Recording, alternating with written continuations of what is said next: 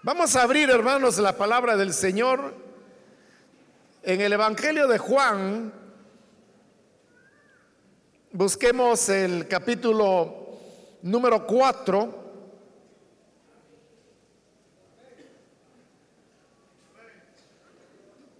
Y ahí vamos a leer el pasaje que nos va a servir como punto de partida para la enseñanza de este día. Dice la palabra de Dios en el Evangelio de Juan, capítulo 4, versículo número 43. Después de esos dos días, Jesús salió de allí rumbo a Galilea. Pues como él mismo había dicho, a ningún profeta se le honra en su propia tierra.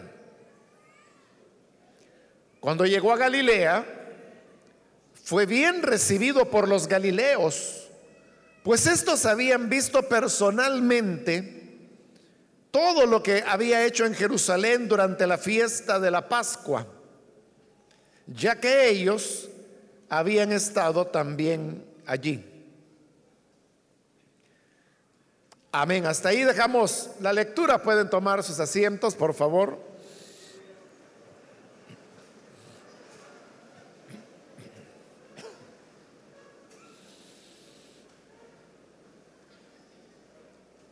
Hermanos, cuando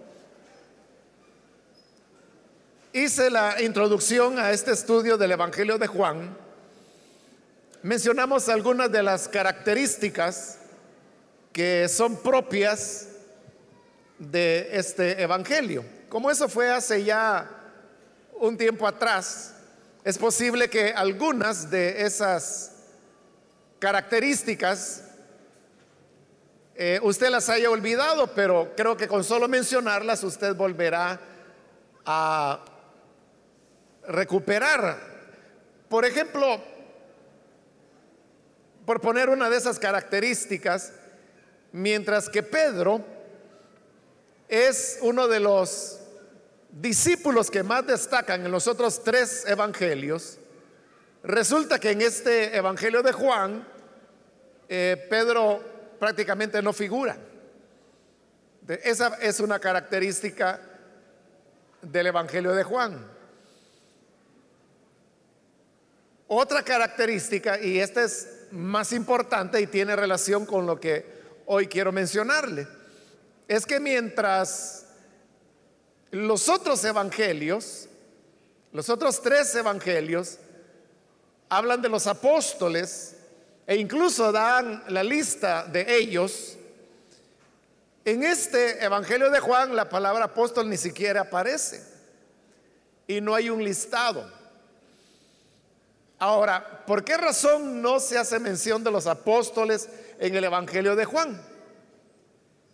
Le expliqué en esa oportunidad que es porque las iglesias de Samaria, que es donde fue redactado el Evangelio de Juan, ellos tenían su propia visión de cómo era el Evangelio. En otras oportunidades le, he resumido cómo era las diversas expresiones del Evangelio que habían en la iglesia del Nuevo Testamento. Porque las personas tienen la, la idea que la iglesia primitiva, y hablan así, la iglesia primitiva como que si fuera una sola, eran de un solo sentir, tenían una misma doctrina, todos se amaban, todos creían lo mismo pero todo esto que he dicho no es así, o sea, no tiene una base bíblica. Eso es simplemente una idea que se desprende de hacer una lectura descuidada de las escrituras. Pero cuando uno hace una lectura un poco más cuidadosa, entonces comienza a descubrir que realmente la iglesia primitiva, bueno, no había tal cosa, lo que había era iglesias en plural y cada grupo de iglesias tenían también su propia manera de entender el Evangelio. En otras veces se lo he mencionado y por eso hoy solo lo voy a resumir. le voy a mencionar cuatro de las principales corrientes que habían, corrientes teológicas, de, de cómo cada grupo de iglesias entendía el Evangelio de manera diferente. En primer lugar tenemos ahí la iglesia de Jerusalén. Ahí era donde estaban los judaizantes. Los judaizantes no eran fariseos como mucha gente piensa. Eso es una tergiversación, una mala lectura de las escrituras. Los judaizantes eran cristianos. Lo único que ellos creían que para salvarse no era suficiente Jesús o creer en Él, sino que había que añadir la obediencia a las obras de la ley y entre esas el hecho de ser circuncidados. Por ejemplo, esa es una iglesia, la iglesia de Jerusalén, dirigida por Santiago. Pero luego está la, la iglesia de Pablo, las iglesias que él funda. La doctrina de Pablo es diferente. La doctrina de Pablo era que la salvación es por fe, aparte de las obras. Como Pablo lo explica en sus cartas, que la circuncisión nada es. Y que lo que importa no es la circuncisión que se hace físicamente en el cuerpo, sino dice la circuncisión del corazón. Entonces Pablo rechaza que haya que mezclar gracia con obras, como lo hacía la iglesia de Jerusalén. Por eso es que entre ellos tenían grandes conflictos. Cuando Pablo allá en Gálatas escribe diciendo, si alguno viene a ustedes y trae un evangelio diferente que el que yo les he enseñado, el tal sea anatema. Está hablando de la iglesia de Jerusalén, porque ellos eran los judaizantes. O cuando él dice aquellos que se quieren justificar por las obras de la gracia han caído. Está hablando de los hermanos de Jerusalén. Pero mire qué encontrones los que tenían, ¿verdad? Porque que uno le diga a otro hermano, no, si usted está caído, no, si usted es anatema, usted es maldito delante de Dios por lo que anda enseñando podemos ver que las iglesias no eran un amor como la gente a veces se imagina. Y eso usted lo puede leer ahí en la Biblia. Bueno, entonces ahí tenemos una posición que era gracia más obras, que era la iglesia de Jerusalén. La línea de Pablo, que su base fue la iglesia de Éfeso, es la sola gracia. Pero entre las dos había una posición intermedia que era la de Pedro, cuya base estaba en la iglesia de Antioquía, de donde Pablo salió, y que por eso es que no vuelve ahí. Entonces la posición de Pedro era tratar de conciliar estas dos posiciones encontradas. Pero en lugar de conciliarlos, lo que Pedro hace es que crea una tercera línea. Y esta lo que enseñaba era que más que todo la persona tenía que ser como abierta a, ambas posiciones y ser tolerante con ambas posiciones. Entonces, Pedro era de la idea que si él se relacionaba con hermanos de Jerusalén, entonces había que seguirles la idea de ellos y no contradecirlos, pero si habían hermanos que creían que la gracia sola era suficiente, entonces había que hacerse al lado de ellos. Eso precisamente es lo que Pablo critica de Pedro, siempre en la carta a los Gálatas. Y Pablo dice que Pedro era de condenar. Imagínense qué palabras. Y lo está diciendo de un apóstol. Que la actitud de Pedro, que cuando llegaban los judaizantes se hacía judaizante y cuando estaba con los gentiles se hacía como que era gentil, eso Pablo lo califica de hipocresía. Porque dice, hasta Bernabé fue arrastrado por esa hipocresía. Entonces lo que para Pedro era una actitud de querer conciliar las dos posiciones, Pablo la califica de hipócrita y la califica digna de condenación. Por eso es que hay un rompimiento entre Pablo y la iglesia de Antioquía, que fue su base de donde fue lanzado a la predicación. Por eso es que él ya no vuelve a Antioquía, sino que viene la etapa de lo que se llama su ministerio independiente, que es el que desarrolla en la iglesia de Éfeso y nunca más él va a volver a Antioquía. Entonces, ahí ya tenemos tres líneas teológicas. Pero había una cuarta y esta era la de las iglesias samaritanas, que algunos le llaman las iglesias juaninas, porque son las que escribieron el Evangelio de Juan y por lo tanto su teología está expresada en este Evangelio. De la posición de la iglesia, las iglesias de Samaria, o las iglesias juaninas o joánicas, como le llaman otros, era de una gracia aún mayor que la que Pablo enseñaba. Porque la gracia que presenta el Evangelio de Juan es más profunda que la gracia que Pablo predica. Por eso es que usted no va a encontrar en el Evangelio de Juan recomendaciones de carácter práctico ni en las cartas, las tres cartas de Juan tampoco, como Pablo lo hace.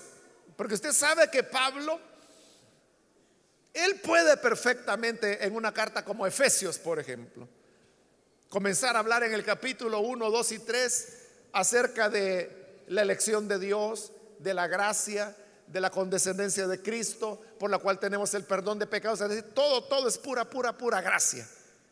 Pero cuando llega el capítulo 4 hay un cambio. Y entonces Pablo comienza a dar recomendaciones, como por ejemplo, que no deben mentir, que no deben robar, que no deben hablar palabras deshonestas. En el capítulo 5 comienza a decir cómo deben actuar los esposos entre sí, los padres con los hijos, los hijos con los padres, los amos con los esclavos, los esclavos hacia sus amos. Es decir, todas son recomendaciones prácticas. Esas recomendaciones prácticas son las que le digo que usted no las va a encontrar en el Evangelio de Juan ni ninguna de las tres cartas de Juan. No hay recomendaciones prácticas. Porque para ellos la gracia era tal que como el Evangelio de Juan lo dice, todavía no hemos llegado a esos pasajes, pero vamos a llegar. Donde el Señor hace declaraciones tales como esta. El que tiene vida, o el que cree en mí, tiene vida eterna. Y no perecerá jamás. Mire qué palabras esas. El que en mí cree tiene vida eterna y no perecerá jamás. Ahora, pero piense en las implicaciones que eso tiene. Por ejemplo, usted. ¿Usted cree en Jesús? Que poquitos. ¿Cuántos creen en Jesús acá? Bueno, ya estaba alegre que iba a haber varias conversiones, pero con ese amén que me acaba de dar, ya sé que no van a ser muchos. Entonces vea lo que Jesús dice, el que en mí cree, y usted dice que cree en él. si usted cree, oiga lo que Jesús está diciendo, tiene vida eterna. O sea, tiene, ya ahora tiene vida eterna. no es algo que está en veremos.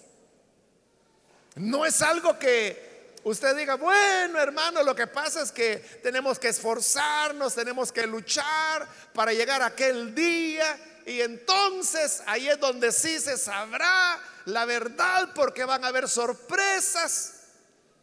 ¿Y todo eso en qué parte de la Biblia lo ha leído usted? Es puro invento. Eso en la Biblia no lo dice en ningún lado. De Jesús dice, tiene vida eterna, pero no solo eso, sino que dice, no perecerá jamás. No está hablando de la muerte física, claro que no.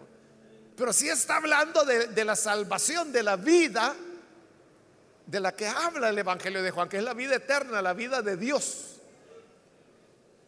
Entonces, usted me dijo, yo creo en Jesús. él dice, no perecerá jamás. ¿Por qué no va a perecer jamás? Porque cree en Jesús.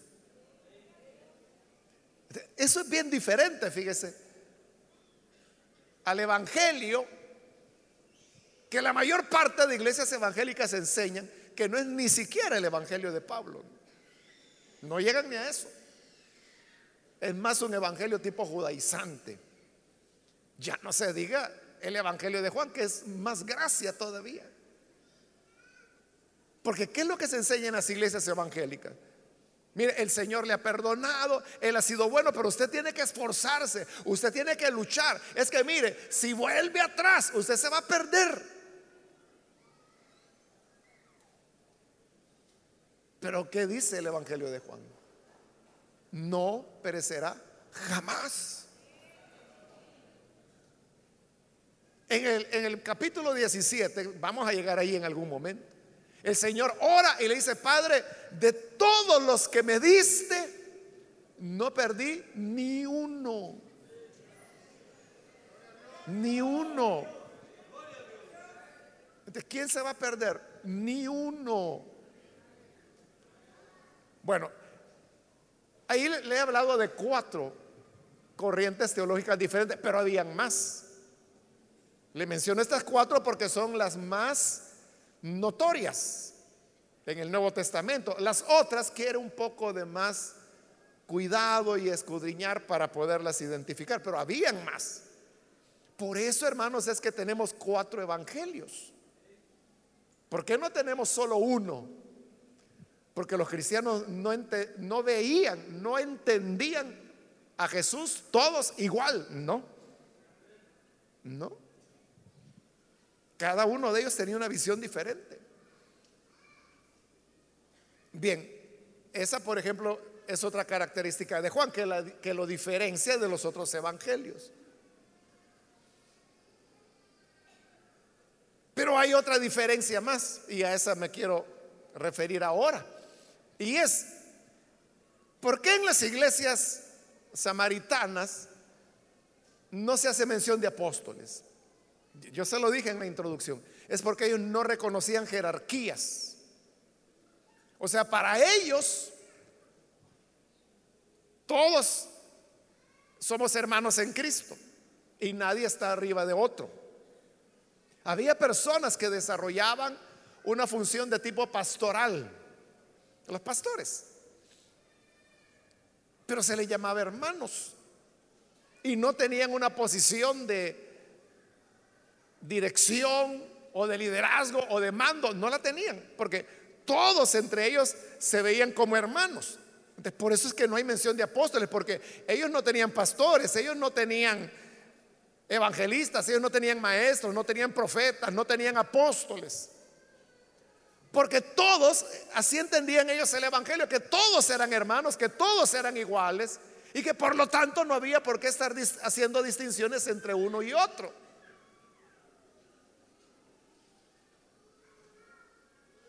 Por eso es que Pablo aquí no brilla, perdón, Pedro no brilla, porque Pedro es igual que cualquiera.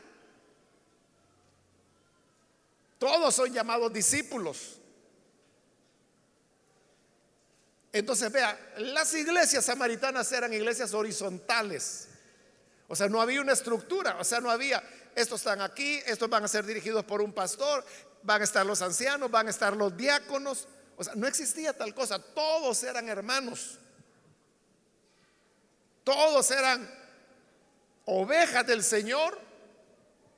Todos tenían iguales privilegios, iguales responsabilidades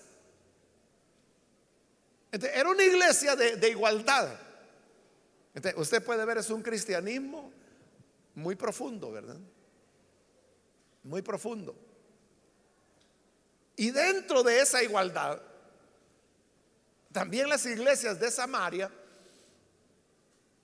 rompían ciertas costumbres culturales de su época, principalmente aquellas que tenían que ver entre la diferencia entre el hombre y la mujer. Porque en los demás evangelios usted puede ver que todo gira alrededor del hombre.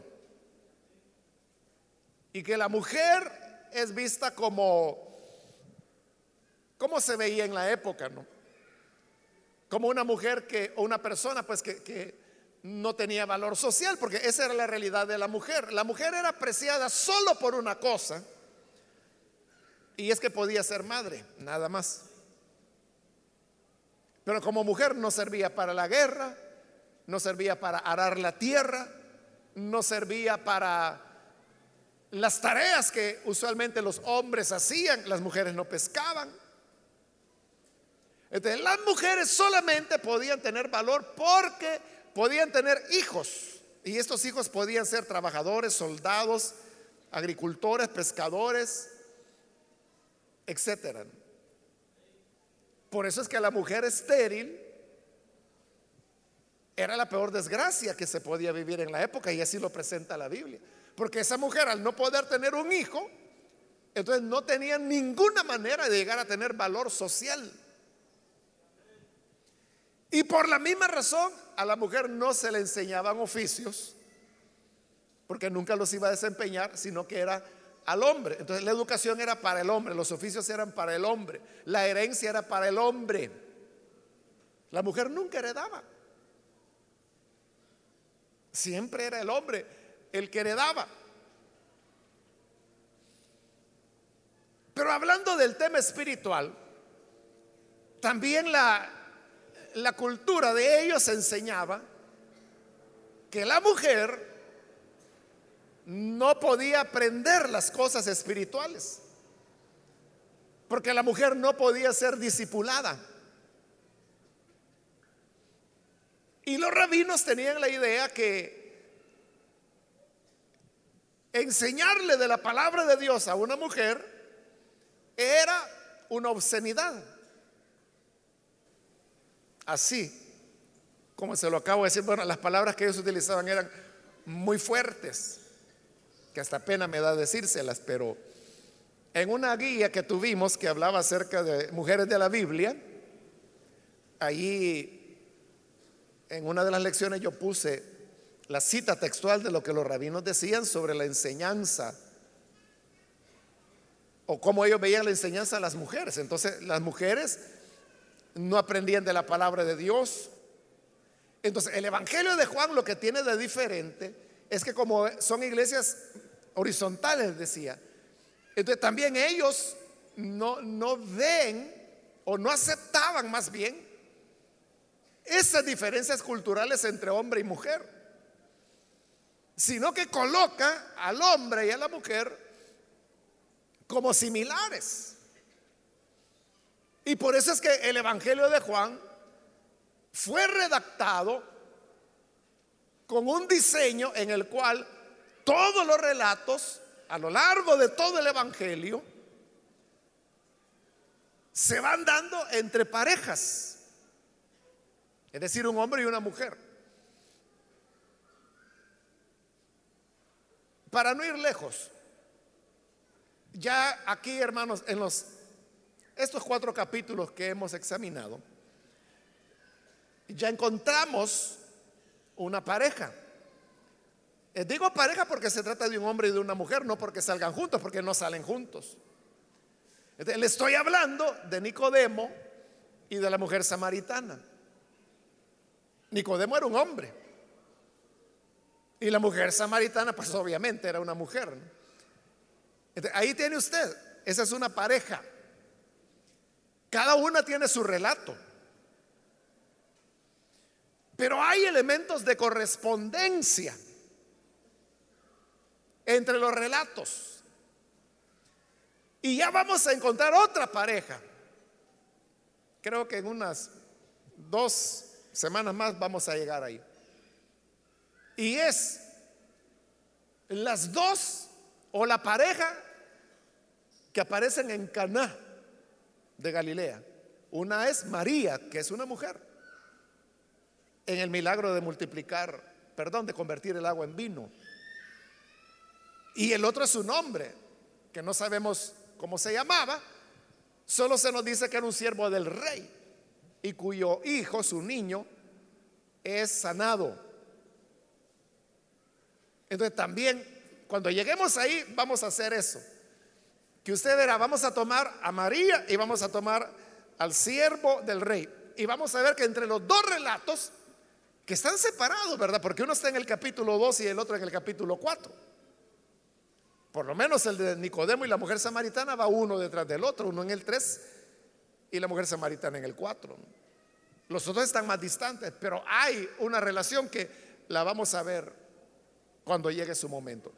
Pero ahí solo le estoy poniendo dos ejemplos en los primeros cuatro capítulos. Pero en la medida que vayamos avanzando, iremos descubriendo que todo el Evangelio de Juan está redactado de esa manera, en base a parejas, es decir, un hombre y una mujer, y relatos que entre ellos se complementan y nos dejan una enseñanza. Lo que vamos a hacer ahora, hermanos, es establecer esas relaciones que hay entre el relato de Nicodemo y el relato de la mujer samaritana. Y al mencionar las relaciones, usted se va a dar cuenta que hay un paralelismo. Pero ¿por qué el Evangelio de Juan se esfuerza en hacer ese paralelismo entre hombre y mujer? ¿Y por qué lo hace así en todo el Evangelio? Porque esa era su visión del cristianismo, que Jesús había venido para, voy a decirlo así, pasar por arriba de las costumbres culturales de su época, porque es lo que Jesús hizo en realidad. Cuando Jesús permitió que hubieran mujeres que fueran con él como discípulas, Jesús ahí estaba rompiendo un paradigma una costumbre cultural. Y ese ejemplo de Jesús es algo que siguió la iglesia primitiva. En el libro de los Hechos lo vemos en el caso de, de Tabita. Se recuerda cuando Pedro llega, capítulo 9, y, va a resucitar a, a Tabita, también llamada Dorcas. Y ahí dice claramente el libro de los Hechos que ella era una discípula, así en femenino, así está en su Biblia. Una discípula, pero eso de decir discípula, en esa época, hermano, eso era, volviendo a las palabras de los rabinos, una obscenidad. O sea, eso no puede ser. Eso no puede ser. O sea, era algo que era chocante para ellos. Y lo decían con expresiones muy fuertes. Que como le digo, hasta pena me da decírselas. Que no son malas palabras ni nada de eso, pero es una idea muy despectiva hacia la mujer. Entonces, las iglesias de Samaria entendieron y vieron esa enseñanza y actitud de Jesús. Entonces ellos la pusieron en práctica. Es que, ¿acaso no fue Jesús el que dijo, a nadie llamen en la tierra Padre? Porque ustedes solo tienen un Padre, el cual es Dios, y todos ustedes son hermanos. ¿Dijo o no dijo eso Jesús? Las iglesias de Samaria lo agarraron en serio. Te dijeron, aquí a nadie vamos a llamarle apóstol, ni pastor, ni evangelista, ni maestro, sino que nos vamos a llamar hermanos. Y Padre solo hay uno que está en el cielo. La gente eso lo ha tomado y lo he enfocado en el tema del catolicismo romano, ¿verdad? Que, no, a los padres no hay que llamarles padres. Pero no está hablando de eso. Sino que está hablando que en la iglesia todos debemos vernos como hermanos. Igual las iglesias de Samaria. Es más, vamos a ver, por ejemplo, en esta pareja entre Nicodemo y la mujer samaritana lo voy a decir en, términos deportivos, ¿verdad? Quien gana es la mujer samaritana. Quien resulta mejor discípula es ella y no el hombre. Decir, la mujer resultó ser mejor discípula que el hombre. pero comencemos a ver esos paralelismos. Bueno, ya hace algunos días vimos la historia de Nicodemo, espero que la recuerde porque también es bastante conocida. Pero la historia comienza en que tanto Nicodemo como la samaritana llegan solos a entrevistarse con Jesús, lo cual no era usual. O sea, Jesús no hacía eso. Los evangelios están llenos de relatos en donde Jesús trataba con las multitudes. Es cierto que muchas veces Jesús habló a una persona en particular, pero cuando le decía algo a esa persona en particular, se lo estaba diciendo a todos los que estaban presentes. Como a la mujer con el flujo de sangre que tocó su borde. Y Jesús preguntó, ¿quién me tocó? Y la mujer salió y le dijo y le contó la historia, señores, que por 12 años yo he sufrido de flujo de sangre y yo pensé que si tocaba el borde de tu manto yo podría ser sana y fui sana, pero perdóname por haberlo hecho. Y Jesús le dijo, mujer, grande es tu fe, vete en paz. Estaba hablando con ella, pero delante de toda la gente que estaba ahí. En cambio, la entrevista de Nicodemo con Jesús son solo ellos dos, porque recuerda, Nicodemo llega de noche, precisamente porque él quiere estar a solas con Jesús. Y cuando la mujer samaritana va a traer agua al pozo, también está sola y Jesús está solo. El relato dice que sus discípulos habían ido a, buscar qué comer, a comprar para comer. En los dos casos, tanto Nicodemo como la mujer están solos con Jesús. Ahí tiene usted ya un primer paralelismo de los dos relatos. En segundo lugar, el paralelismo no solamente se da por similitud, como el que acabo de señalar, ¿no? que los dos estaban solos con Jesús. El paralelismo también se da por oposición. Y oposición es cuando un relato dice lo contrario del otro. Pero en eso de decir lo contrario, se está estableciendo un paralelismo. Se lo explico. Nicodemo, cuando llega para hablar con Jesús, bueno, podemos preguntarnos primero, ¿quién era Nicodemo? Era un rabí. Por eso Jesús le dice, ¿y tú no eres un maestro de la ley? Nicodemo no era cualquiera. Él era un rabino, él era alguien que enseñaba la palabra de Dios. Es decir, que él tenía educación no solo académica, sino que también muy religiosa, ¿no? Conocía la palabra. Sabía de las señales que Jesús había hecho en Jerusalén, porque Nicodemo le dice, sabemos que tú has venido de Dios, porque nadie hace las señales que tú haces si Dios no está con él. Nicodemo tiene conocimiento. Y él sabe que ese hombre, Jesús, con quien está hablando, viene de Dios. Y sabe que Él es un maestro.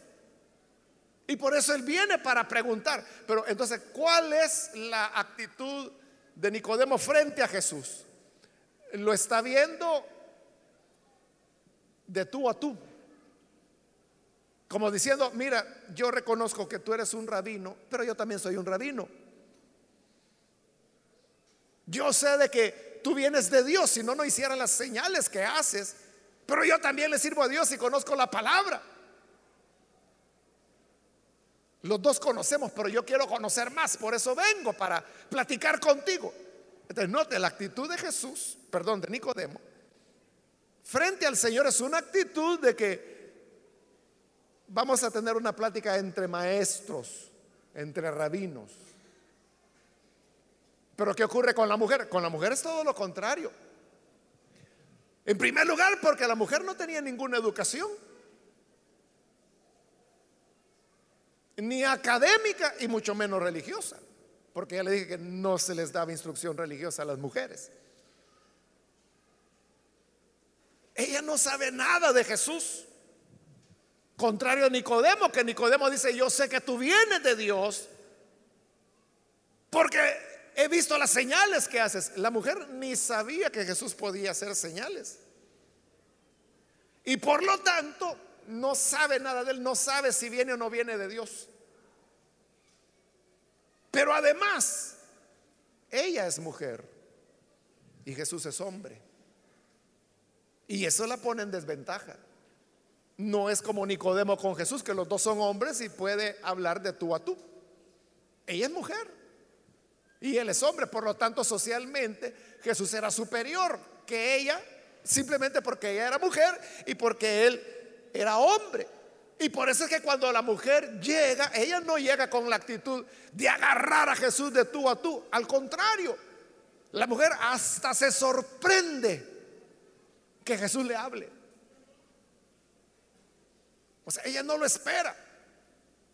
Por eso le digo, los, relatos en, estas, en estos paralelismos que estoy señalando, usted puede ver que están dejando mal parado al hombre y bien parada a la mujer.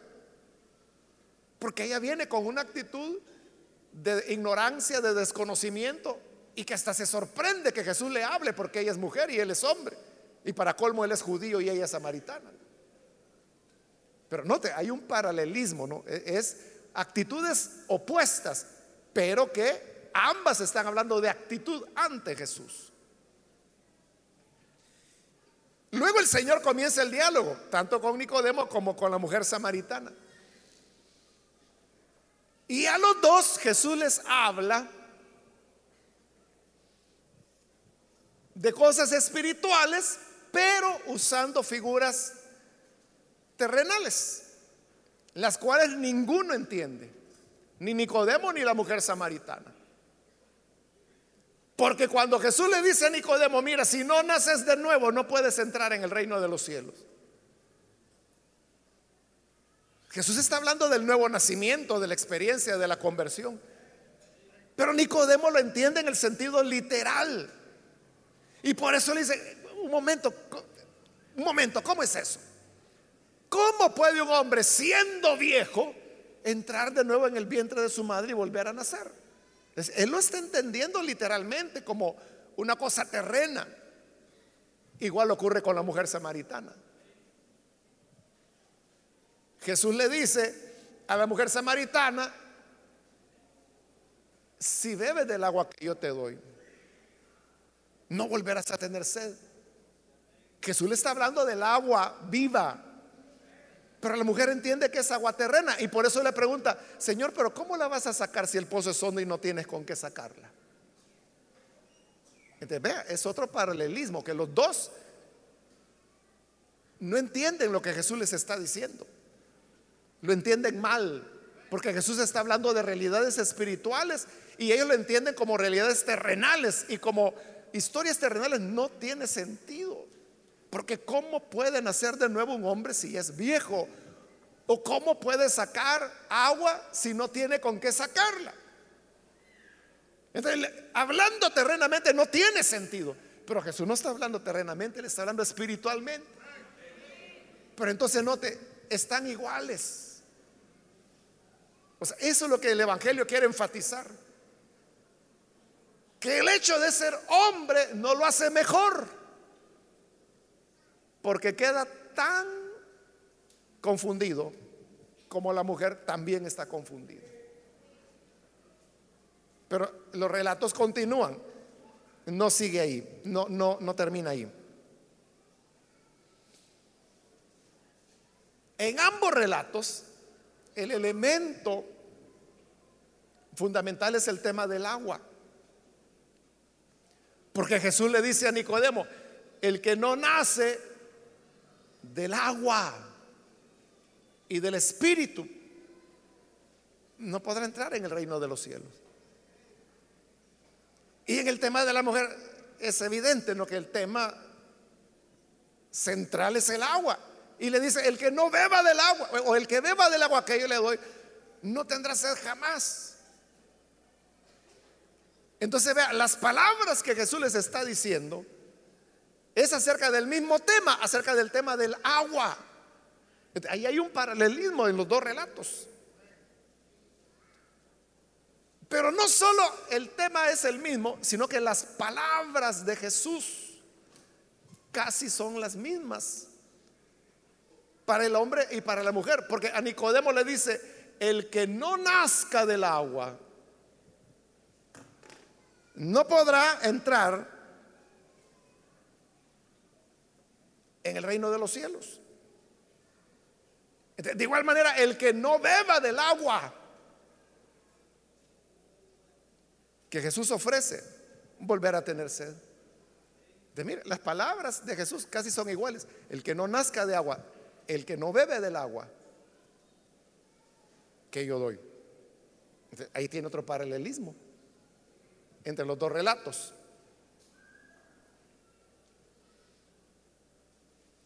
Luego, ya hemos dicho que Nicodemo, como él ha visto las señales, los milagros que Jesús hace, entonces él le dice a Jesús, sabemos que vienes de Dios y eso le da una ventaja a Nicodemo, porque por lo menos Nicodemo sabe que este Jesús viene de Dios. Hay cosas que él no entiende, pero sabe que viene de Dios. En cambio, la mujer no sabe nada de Jesús. Y mientras Nicodemo le dice a Jesús, sabemos que tú vienes de Dios, la mujer samaritana le está preguntando a Jesús, ¿acaso eres mayor que Jacob nuestro padre. Mientras que Nicodemo positivamente dice que Jesús viene de Dios, la mujer se está preguntando que si acaso Jesús será mayor que Jacob. No está ni siquiera pensando en que pueda venir de Dios, sino que en relación a Jacob, ¿cómo queda? ¿Será posible que este es mayor que nuestro padre Jacob, o sea, mayor que otro hombre, ¿no? Es otro paralelismo, ¿no? Pero note que la ventaja la tiene Nicodemo, porque él sí sabe que Jesús viene de Dios. La mujer samaritana ni siquiera sabe si Jesús es mayor que Jacob o no, o si Jacob fue mayor que él.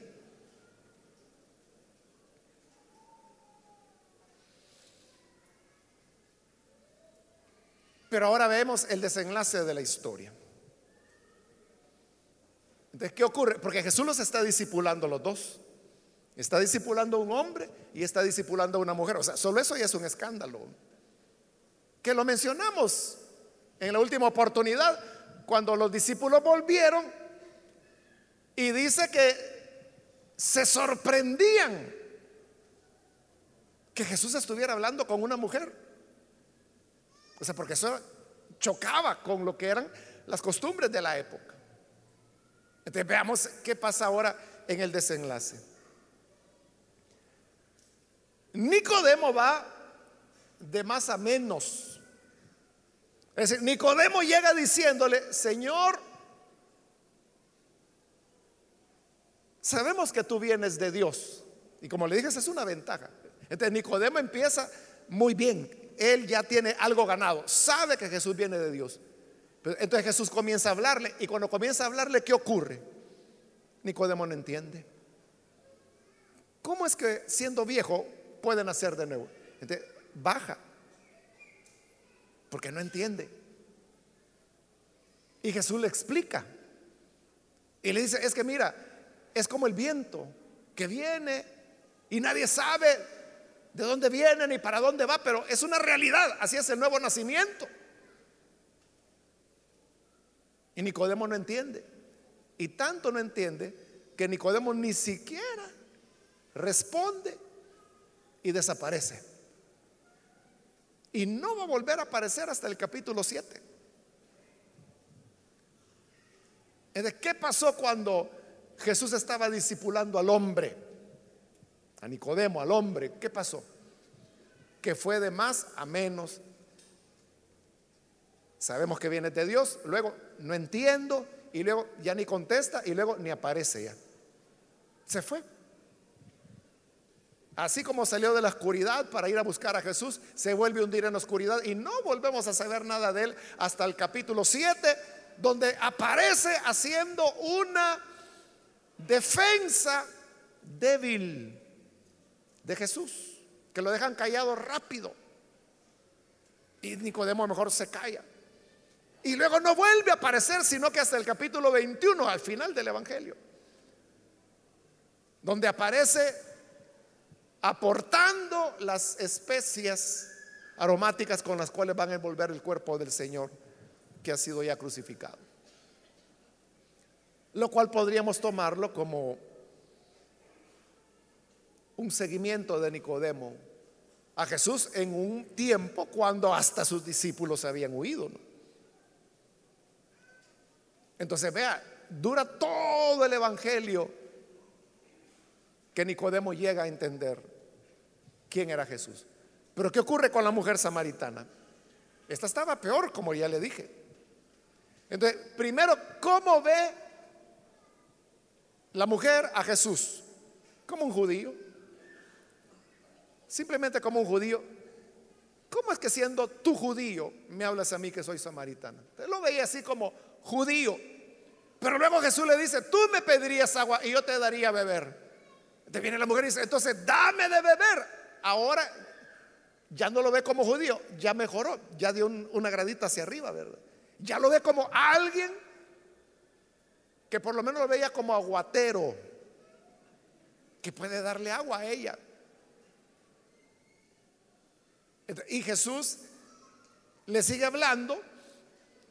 Y cuando le sigue hablando es cuando ya surge la pregunta de la mujer. Y le dice, ¿es que acaso eres mayor que Jacob? Vea cómo la mujer va aprendiendo en su discipulado.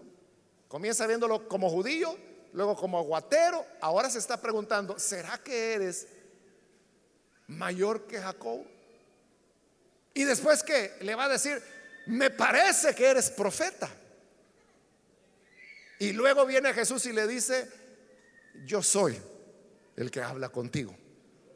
Donde le revela plenamente que Él es el Cristo.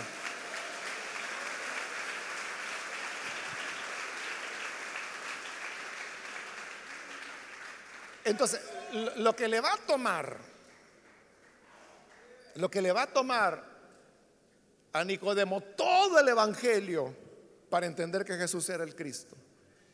A la mujer, en un ratito el Señor la discipuló. ¿Quién resultó ser mejor discípulo? ¿El hombre o la mujer? Es la mujer. Y no solo eso, sino que inmediatamente la mujer deja el cántaro, como lo vimos en la última oportunidad, y se va a anunciar y a decirle a los vecinos, vengan, que aquí hay un hombre que me ha dicho todo lo que he hecho. ¿No será este el Cristo? La gente vino y dice que creyeron. Y le decían, mira mujer, ya no creemos por lo que tú decías. Porque nosotros mismos lo hemos oído y hoy creemos que este verdaderamente es el Salvador.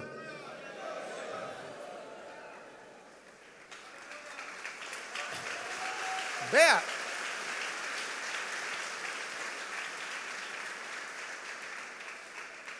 Vea qué discípula. Vea qué discípula que trae a todo el pueblo para que todos se conviertan. Para que todos crean en el Señor. Y Nicodemo, ¿a quién trajo a Jesús? O sea, si él mismo desaparece del lado de Jesús. Claro, al final él termina en la conversión, ya en la sepultura de Jesús. Pero es un proceso larguísimo. Entonces, ¿por qué Juan presenta estos paralelos de parejas? Como le digo, aquí solo estamos hablando de este porque acabamos de terminar de ver la mujer samaritana, pero luego vamos a ver el capítulo, más bien el pasaje donde se habla de la sanidad del niño del siervo del rey. Y después que lo hayamos visto, entonces vamos a establecer el otro paralelo entre las otras dos parejas del ciclo de Caná, que es María, donde Jesús hace su primer milagro en Caná, y el siervo del rey, donde Jesús hace su segundo milagro en Caná. solo ese es un paralelismo ya que los dos milagros son en Cana. Pero lo vamos a ver cuando lleguemos ahí y otra vez usted verá cómo Juan utiliza este recurso y lo va a seguir usando a lo largo de todo el Evangelio. Y siempre coloca un hombre y una mujer, a una mujer y un hombre, un hombre y una mujer, un hombre y una mujer. Y lo va poniendo, poniendo, poniendo. Porque la enseñanza que quiere transmitir es que Jesús había venido para traer una nueva cultura, que es la cultura cristiana, que no es la cultura del país o de la época, sino que la cultura de Jesús era una cultura en donde todos son hermanos. Pero mire, es que es mujer, sí, pero puede aprender. Y este paralelo enseña que a, la mujer aprende más rápido que el hombre. Muchas veces así es, si no mire a su alrededor, siempre hay más mujeres que hombres. Porque los hombres somos cabeza dura. Igual que Nicodemo, que le tomó 21 capítulos entender que Jesús era el Cristo. En tanto que la mujer samaritana en medio capítulo entendió ya. Ahí están las hermanas. Perseverantes, dedicadas, entregadas, aman al Señor. Hay hermanos que son así, pero son los menos. Entonces, ¿qué es la enseñanza que el Evangelio de Juan nos quiere transmitir? Es una enseñanza de Jesús. Y la enseñanza es que tenemos que aprender a vernos como Jesús nos veía. Y no despreciar a la mujer por el hecho de ser mujer. O, no pensar que porque es mujer, ella no, no, no, no nunca va a aprender nada de la Biblia. Las mujeres no entienden de teología. O sea, no podemos pensar de esa manera. Porque el Evangelio, la palabra del Señor, nos está enseñando que no es así. Ahora, para terminar, hermano, solo quiero tocar el pasaje que leímos, ¿no? Realmente todo esto que he dicho era solo la introducción. Pero me voy a apresurar.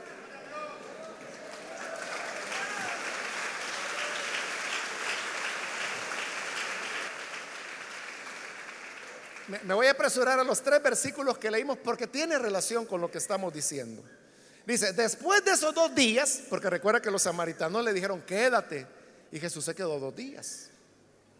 Después de esos dos días, Jesús salió de ahí rumbo a Galilea, o sea que vuelve a Galilea. Y dice el 44, pues como él mismo había dicho, a ningún profeta se le honra en su propia tierra. Fíjese que esas palabras de Jesús que están ahí en el versículo 44 están mal puestas ahí. Porque si usted lee, esa frase aparece en los cuatro evangelios. Pero si usted busca dónde está ubicada en los otros evangelios, se va a dar cuenta que en, ninguno está al principio del ministerio de Jesús, que es lo que aquí está relatando Juan. Pero ¿por qué lo mete ahí Juan? Y mire, lo, lo, más contradictorio es esto, que Jesús está diciendo es que nadie tiene honra sino en su tierra. O como lo decimos nosotros popularmente, Nadie es profeta en su propia tierra, decimos. Es decir, a nadie se le respeta en su círculo. Digamos, su familia no lo respeta. En su iglesia no lo valoran. En su ciudad no lo valoran. En su país no lo valoran. Pero cuando anda lejos es valorado. Jesús está hablando que a él no lo van a reconocer ni lo van a honrar como profeta en su casa. ¿Y cuál es su casa? Galilea, donde hoy está volviendo. Pero oiga, a pesar que él acaba de decir que no lo van a honrar en Galilea, mire lo que dice el versículo 45. Cuando llegó a Galilea, fue bien recibido por los galileos. Entonces, ¿cómo es eso? Como que en el peor lugar vino Juan a poner las palabras que no hay profeta sin honra sino en su tierra. Porque la pone justamente antes, donde él mismo va a decir que los galileos lo recibieron bien a Jesús. Pero lo que ocurre es que el Evangelio de Juan, como ya lo vimos en el capítulo 1, presenta que el Señor no se fía de las apariencias. Porque ahí lo dice el versículo 45. Fue bien recibido por los galileos. Y oiga, pues estos habían visto personalmente todo lo que había hecho en Jerusalén durante la fiesta de la Pascua, ya que ellos habían estado también allí. Entonces, ¿por qué lo reciben bien?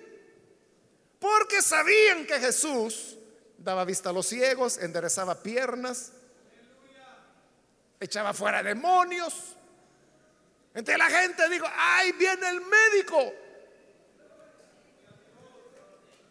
están recibiendo a Jesús, pero no como profeta. No lo están honrando como profeta. Lo están recibiendo como ahí viene el curandero. Así lo están viendo. Entonces, vea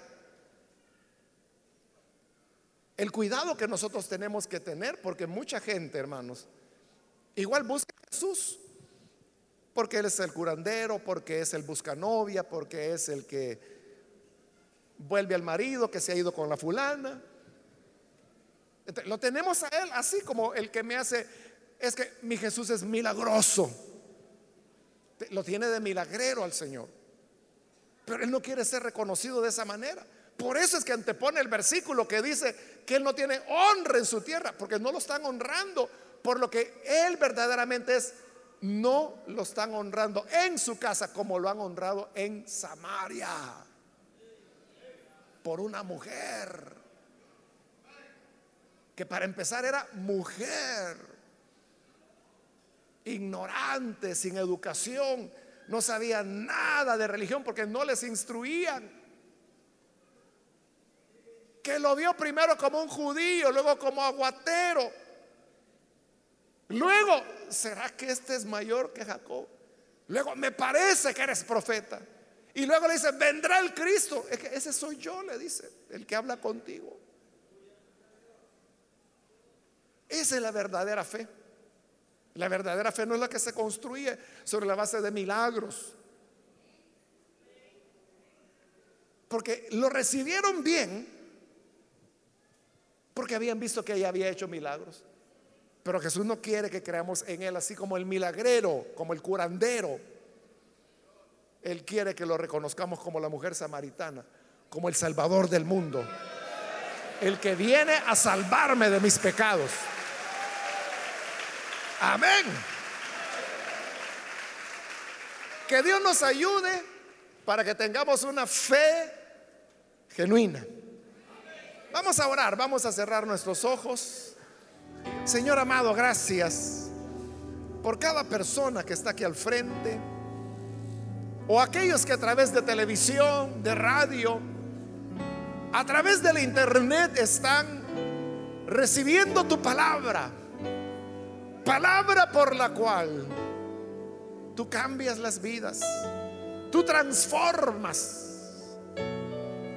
al ser humano y transformas, Señor, no solamente nuestra condición de pecadores para convertirnos en hijos tuyos, sino también con transformas nuestras maneras de pensar o de valorar a los demás. Enséñanos a recibir estas lecciones de hermandad, de fraternidad, de igualdad, tanto dentro de la iglesia como también, Señor, entre hombre y mujer Permítenos, Señor, hacerlo de esta manera. En el nombre de Jesús, nuestro Salvador. Amén.